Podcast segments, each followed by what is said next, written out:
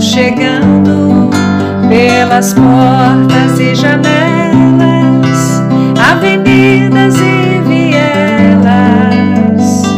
Elas estão chegando, elas estão chegando pelas portas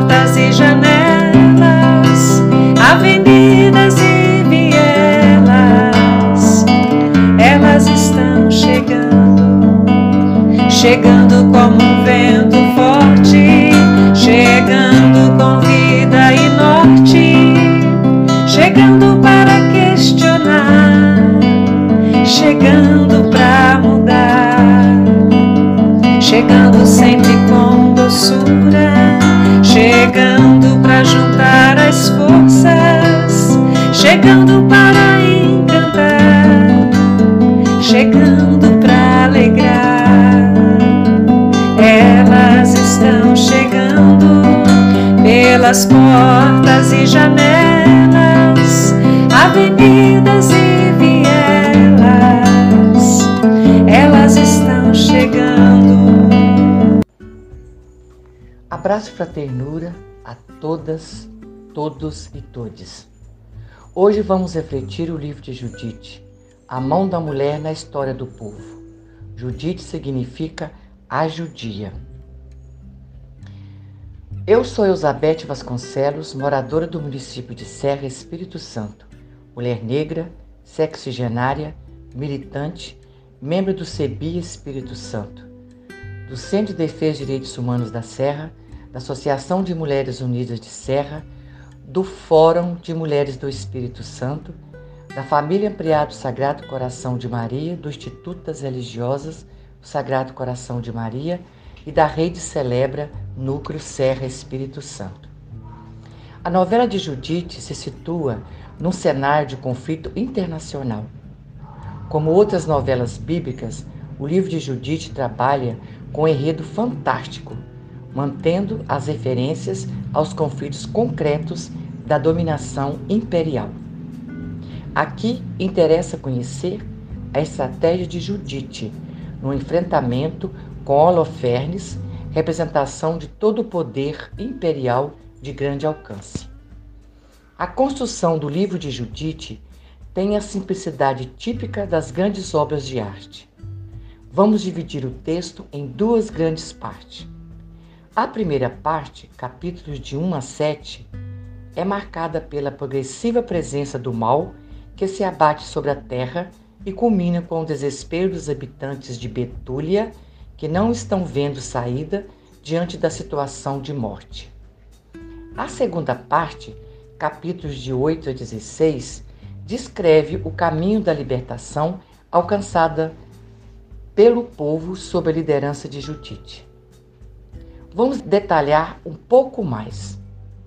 Judite era uma viúva que vivia em Betúlia seu marido Manassés tinha morrido ao trabalhar na colheita da cevada. A história de Judite é uma parábola com muitos detalhes.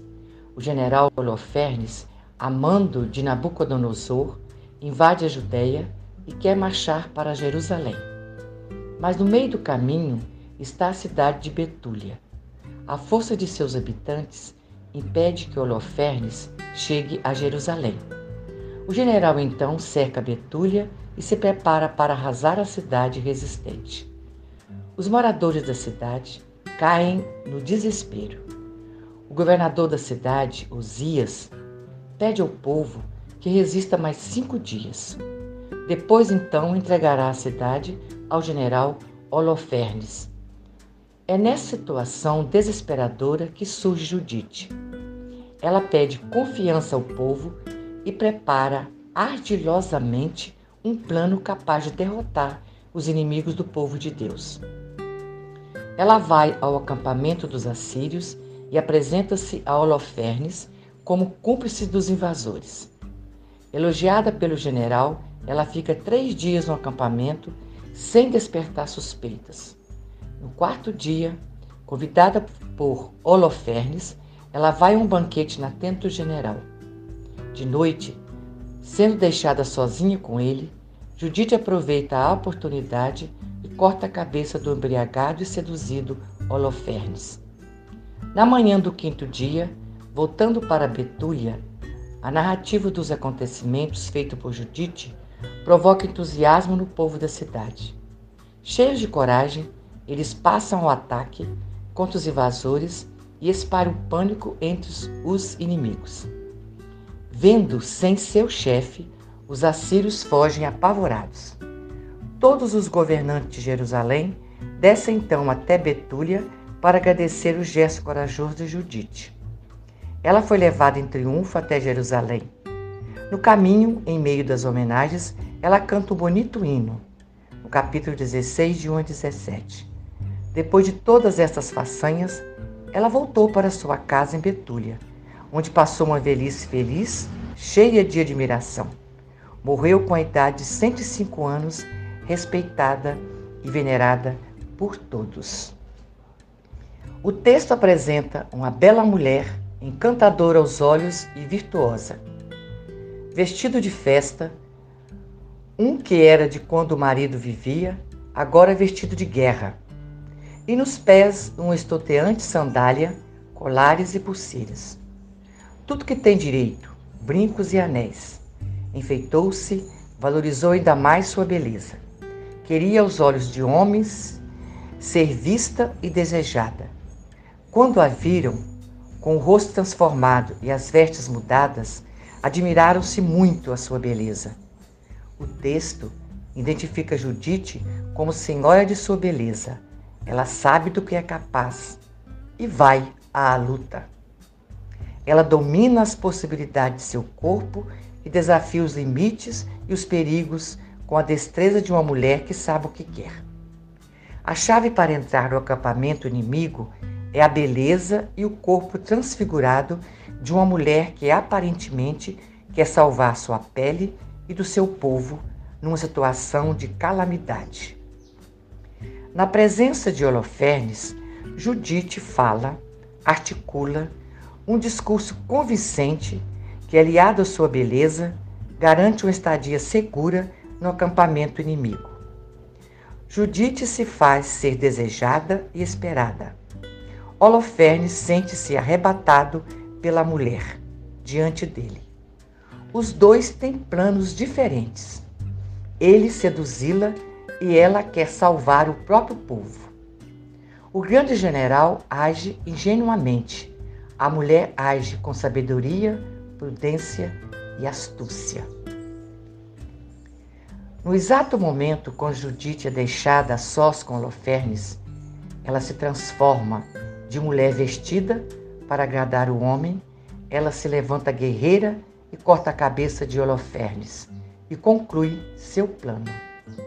Quando a vitória dos judeus chega, o texto canta o protagonismo guerreiro de Judite. A partir desse momento, a novela passa para a resolução de conflitos internos da própria comunidade judaica. Lá vai Judite tão bela, coragem revela, matando o opressor traz sua cabeça cortada, canta emocionada, Deus libertador. E traz sua cabeça cortada, canta emocionada, Deus libertador. Ei, mulher, ei, acaricia, mulher que amassa o pão, mulher na liderança e na revolução mulher que traz no ventre nossa libertação. Judite pode ser o que quiser, é muita coisa ao mesmo tempo. Justificada pelo objetivo de defesa da vida do povo, ela desafia os limites da virtuosidade, da traição e do perigo. Ela reveste os conteúdos e impõe seu desejo: terra, integridade, paz. O que justifica os comportamentos sedutores e guerreiros das mulheres das novelas bíblicas é a intencionalidade maior com que um texto reverte seus gestos e ações. Elas agem em nome do coletivo, da preservação da comunidade, da vida. Para quem lê o texto a partir das realidades vividas pelas mulheres hoje, as novelas bíblicas se mostram como um espaço privilegiado de diálogo com situações de limite, de desafio de convenções, de marginalidade e alternativas contraditórias. Enquanto as novelas de hoje insistem em apresentar heroínas belas e puras como modelos contrários das belas e malvadas, reforçando esquemas morais que aprisionaram as mulheres. As novelas bíblicas, com todas as contradições, apresentam mulheres camaleoas, mulheres que podem ser o que quiserem, ensabedoras do seu desejo de vida e portadora do gesto sedutor e humano. No texto, a Judite, com seus valores e uma dinâmica de ação que se tornaram um elemento de resistência diante das diversas formas de opressão, nos faz pensar. A importância do protagonismo feminino pode ser evidenciado se destacarmos as características da dominação a qual as mulheres eram submetidas. Rígidas práticas e conceitos de pureza e impureza. Neste contexto, a mulher era a maior vítima. Essa situação, além de seu peso político e econômico, tinha consequências sobre as relações sociais e domésticas como um todo. O contexto patriarcal, cultural, traz dominação. A casa do homem e a mulher tinha que assumir claros papéis de serviço e subserviência. As mulheres só eram valorizadas pela maternidade só eram puras quando grávidas. E hoje? A submissão das mulheres ainda existe e é enorme. A luta pela autonomia sobre suas, nossas vidas, material, emocional, ainda é luta necessária e cotidiana. Hoje temos Judites com força, garra, ousadas, em casa cuidando da família, no trabalho fora de casa, nas escolas, universidade, nas cidades, na zona rural, nas periferias, nos becos, calçadas. Mães solos e pretas com a coragem e fé da Judite para sobreviver, fugir da fome, educar seus filhos, lutar pelos seus direitos, pela transformação que ainda persiste e resiste. A novela de Judite hoje é um conflito de desigualdade social, conflitos concretos, da falta de direitos, políticas públicas, vida digna. E hoje, como cortamos a cabeça que nos oprime? Como? Votando com consciência, com muita união e aceitação das diferenças, conhecimento dos nossos direitos e deveres, conhecimento de nossas leis e políticas públicas, pensando, refletindo coletivamente, com participação e formação em todos os níveis sociopolítico, econômico, afetivo, religioso e cultural. Somos todas Judites, com muita sabedoria e coletivamente seguimos juntas e juntos no enfrentamento a toda e qualquer opressão. Pois bem, Judite é celebrada como heroína da nação e recebe uma bênção semelhante à de Jael, Juízes 5, 24, por ter matado Cícera, e a de Maria, em Lucas 1, 42. A de Judite está no capítulo 13, versículo 18. E eu abençoo todas as mulheres com esta oração. Oração das mulheres. Deusa, Mãe da vida, da natureza, da luz, da beleza, Põe teus olhos sobre nós, mulheres, para que conheçamos nosso corpo, descubramos nossa força, resguardemos nosso interior para o amor. Derrama sobre nós muita saúde, alegria e paz. Dá-nos ânimo para o trabalho de cada dia. Fortalece em nós a alegria, a criatividade, a dignidade para transformar o mal em bondade e desafio Dá-nos coragem para que arranquemos o medo de ser e compreendamos o direito de ter direitos. Que nenhuma de nós caia de exaustão sem ter construído sua emergente revolução. Dá-nos, Mãe Divina, terra, água, esperança e paz, não a guerra. em nome de todas as mulheres, em nome de todas as crianças que foram geradas pelo poder da criação e decisão, em nome de nossa libertação. Assim seja. Amém. Axé. Um abençoado 2022 com muita luta e conquistas. Elas estão chegando pelas portas e janelas, avenidas e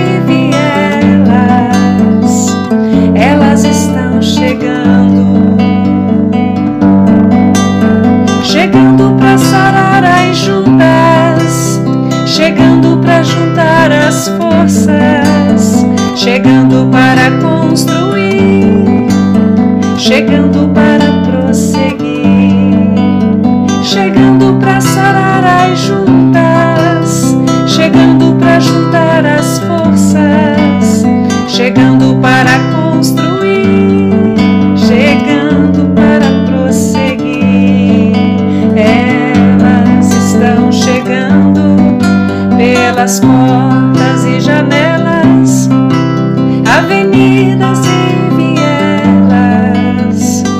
Elas estão chegando, chegando para questionar,